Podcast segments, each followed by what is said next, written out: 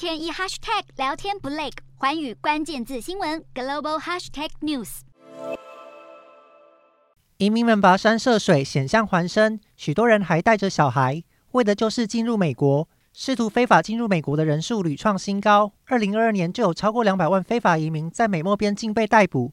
针对这个令人头痛的问题，总统拜登六日宣布，移民可以在古巴等国事先申请合法入境，但就是不要直接闯入边境。根据这项政策，美国政府每个月会提供三万个合法入境的资格，进入美国后甚至可以工作，前提是这些人必须先在自己国家提出申请，也必须有美国籍的保证人，而且还要接受身家调查。另外，一月十日开始，拜登政府要动用疫情期间引用的第四十二法案来阻挡非法移民。拜登只不过是稍微改良了川普时期全力防堵移民的政策，根本没有解决问题。白宫则是替拜登辩护。这些年，共和党时常批评拜登在应对移民时软弱，而民主党则是希望可以加码保障移民的权益。